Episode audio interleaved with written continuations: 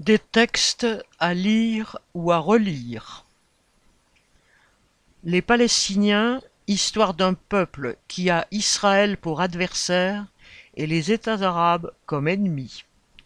CLT numéro 2, 25 novembre 1983. L'impérialisme français au Moyen-Orient. CLT numéro 20, 24 octobre 1986. Israël, comment le sionisme a produit l'extrême droite? CLT numéro 67, 2 février 1996.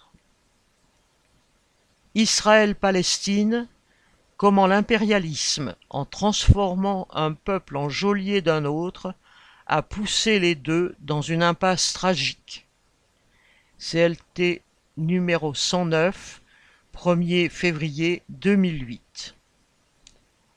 Moyen-Orient, la barbarie des djihadistes est celle de l'impérialisme. CLT numéro 138, 14 novembre 2014. Lien sur la version audio.